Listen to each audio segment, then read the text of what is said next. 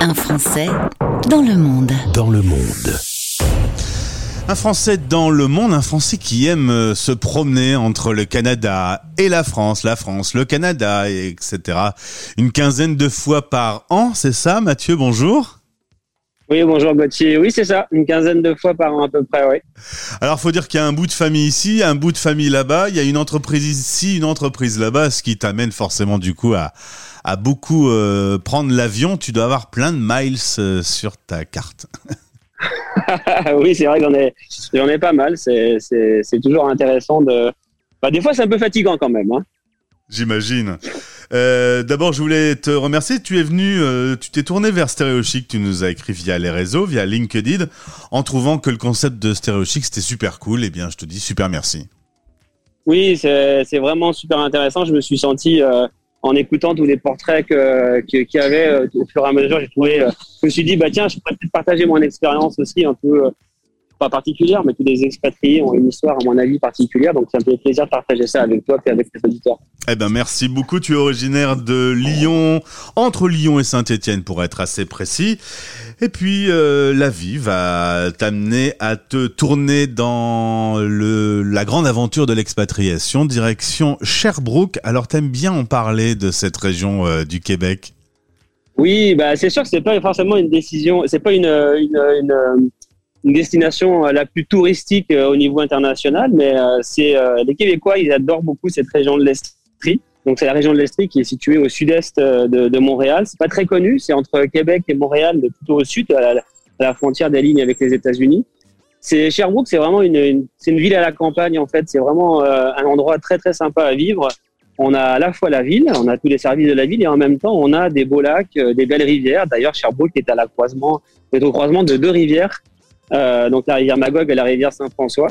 Donc je fais la promotion de cette ville parce que je trouve que c'est vraiment un bel endroit. J'ai vécu à Montréal pendant un an et j'avoue qu'en retourner vivre, enfin habiter à Sherbrooke, c'est vraiment super agréable. C'est un peu la Silicon Valley euh, canadienne.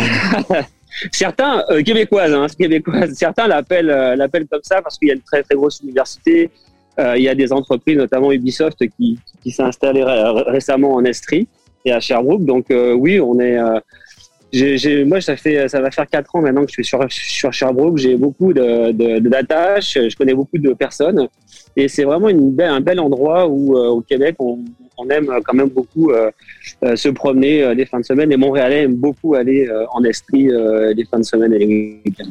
Alors, il faut dire que beaucoup de nos invités dans cette chronique vivent une expatriation, parfois loin de chez eux. Toi, et au niveau professionnel et au niveau euh, personnel, euh, tu es amené à beaucoup euh, vadrouiller entre les deux pays.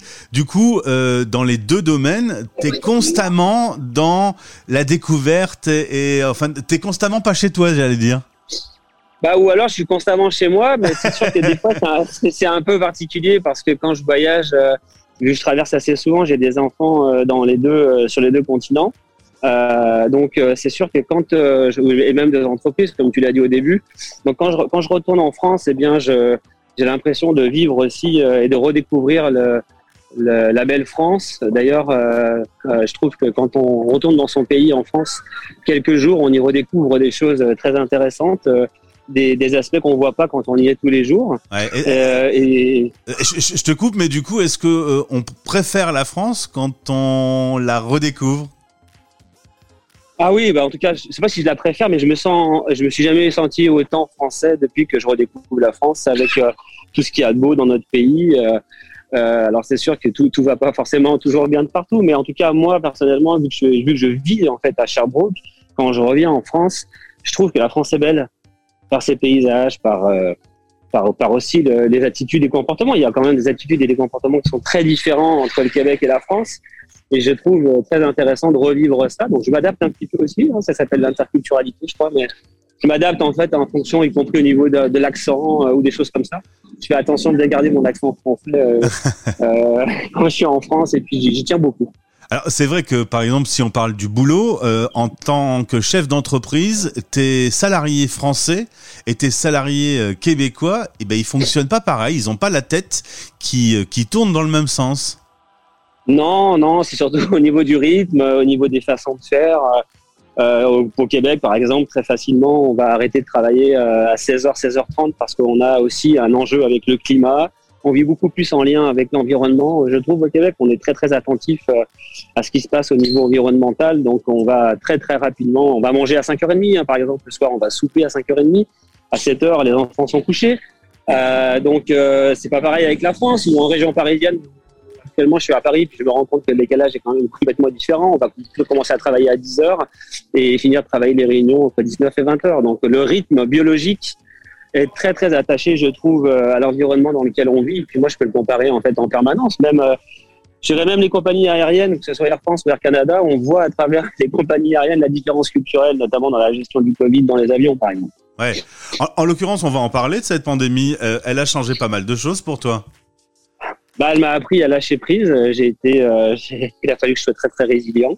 Il a fallu que je lâche prise sur euh, beaucoup de choses pour accepter de pouvoir aussi euh, vivre dans un endroit et penser à un autre. Donc, il faut avoir la capacité à vivre l'instant présent, à être très fort sur le fait de quand on est à un endroit, bah, le vivre là où on est et pas penser ailleurs. Sinon, à chaque fois que tu vas à un endroit, tu penses quand je suis en France, je pense au Québec, ou quand je suis en Québec, je pense à la France. Donc, on s'en sort jamais, en fait. Hein. Euh, donc, il faut arriver à, à, être résilient et à être euh, reconnaissant de là où on est et des choix qu'on fait dans la vie, parce que ça a été quand même un choix assez important dans ma vie. Hein. J'ai fait un, un saut, euh, un saut euh, assez important, très important, que je regrette pas. Mais pour faire ce choix-là, ben, à un moment donné, il faut se dire, ben, c'est sûr que la Covid, euh, m'a laissé loin des grandes filles, mais comme c'est arrivé aussi à plein plein de monde, hein, je veux dire, euh, je suis pas le seul à qui c'est arrivé.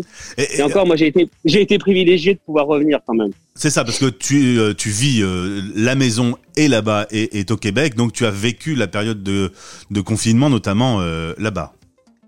Oui, tout à fait. J'ai j'ai vécu la période de confinement là-bas et, et donc euh, j'ai, mais comme beaucoup d'expatriés, hein, euh, la, la, la, pandémie, quand tu as de la famille de l'autre côté, bah, tu t'inquiètes. Et puis, tu, avec les réseaux sociaux, avec les, avec les visios, ben, ça permet quand même euh, de. Mais voilà, quand les anniversaires, les temps importants, les moments importants. Euh, et encore, moi, j'ai pas j'ai été épargné par les décès, hein, mais je sais qu'il y a des expatriés qui ont vécu, qui ont enterré des grands-parents et même des parents sans pouvoir venir. Donc, je me sens quand même, malgré tout, euh, tout à fait privilégié de la situation que j'ai vécue. Donc, la résilience fait partie de ça, c'est reconnaître aussi euh, euh, ce qu'on a la chance de vivre et pas toujours de toujours de se plaindre. Il faut, quand on fait des choix dans la vie, il faut les assumer et se positionner en conséquence. Mathieu, euh, toi, euh, les années passent. Euh, est-ce que tu as fait ton choix pour eh bien la retraite, par exemple Tu vas la faire où? Peut-être, peut-être que ça va se faire au Costa Rica. Hein. Ah d'accord. en terre neutre.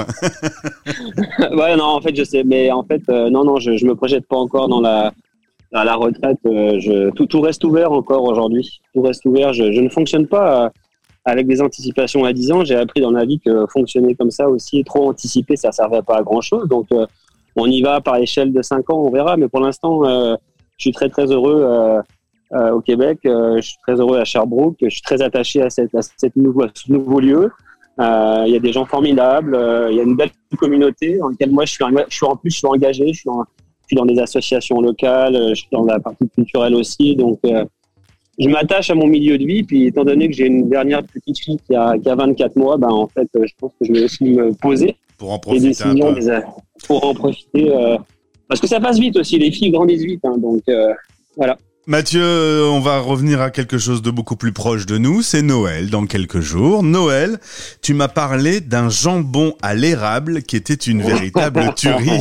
Je ne connais pas. Fais-moi saliver, s'il te plaît. Bah écoute, euh, oui, euh, le, le, le, le, sirop à l'érable est une, une comment je dirais, c'est une, une, tradition. On en dit tous les jours, une tradition, le sirop à l'érable, mais euh, effectivement, pour la fête de Noël, euh, j'ai la chance de, vivre avec euh, ma compagne qui fait un très bon jambon à l'érable. Donc, ça, ça cuit pendant très très longtemps. Mais un petit goût sucré d'érable sur un jambon, un très bon jambon de bonne qualité, ça, ça, je sais pas pour ceux qui connaissent les éditeurs, c'est moi qui en déjà mangé, mais c'est vraiment extraordinaire. Ça vient croiser le sucré salé. Ouais. Et quand le jambon euh, est bien, alors par contre, il faut prendre du bon jambon, hein, faut pas prendre du jambon euh, bas de gamme. Mais pour, pour les fêtes de Noël, c'est devenu une petite tradition. Alors cette année, on, on l'aura un peu, un peu en décalé parce qu'on va fêter Noël euh, en France. Mais euh, dès, euh, dès le 31 T'auras quand même ton jambon. oui, j'aurais quand même mon jambon à l'érable, tout à fait. Et en tout cas, euh, là, tu es en France actuellement, à, Paris, on le disait, c'est plutôt sous la pluie. Euh, par contre, tu auras sans doute un Noël euh, sous la neige là-bas. Eh ben écoute, quand, oui, on, en général, on a quand même beaucoup de neige. Donc en Estrie, on a, ça dépend parce qu'on est un peu au sud. Donc les premières tempêtes de neige, on n'a pas eu trop de neige, mais quand on va rentrer, on espère en avoir beaucoup parce que pour ceux qui connaissent bien sûr le Québec, ben, il y a beaucoup d'activités en plein air, donc on va profiter euh, de la patinoire qui est à côté de la maison, on va profiter euh, de plein plein d'autres euh, d'autres belles choses à Sherbrooke qui nous qui nous permettent de profiter, de ne pas faire du froid et du climat une contrainte, mais d'en faire une opportunité pour les enfants et pour nous de prendre l'air. Même quand il fait moins 25, on arrive à faire des choses extraordinaires dehors. Tout est conçu en fait pour faire des belles activités en extérieur, mais Montréal aussi bien sûr. Hein, mais je crois que c'est le Québec est une province du Canada qui permet vraiment de, profiter du plein d'une autre façon. Euh, alors le traîneau, euh, le traîneau à chien ou le chien de traîneau, ça dépend dans quel pays on le dit. Mhm. Euh, c'est un peu un mythe, hein, parce que beaucoup de Québécois n'ont jamais fait de chien de traîneau. Hein, donc euh, c'est plutôt les Français qui arrivent et disent tiens, on va faire du chien de traîneau comme tous les Québécois, mais non. Mais, ouais. mais en tout cas, on peut faire quand même de très très belles choses euh, en plein air et j'invite tout le monde à, à, venir en Estrie notamment pour euh, découvrir la région. Eh ben merci beaucoup pour euh, ce témoignage. On se retrouvera pour parler justement de la différence euh, des travailleurs français et canadiens et, et, ces deux cultures qui au final sont quand même assez différentes et comme tu les conjugues au quotidien, ce sera intéressant d'avoir cet éclairage. Je te souhaite un bon séjour en France. Du coup, profite bien avant de retrouver ta région de Sherbrooke. Merci beaucoup Gauthier, puis au plaisir. Stéréochic. Stéréochic. Stéréochic. Le média qui aide les 3 millions de Français expatriés au quotidien.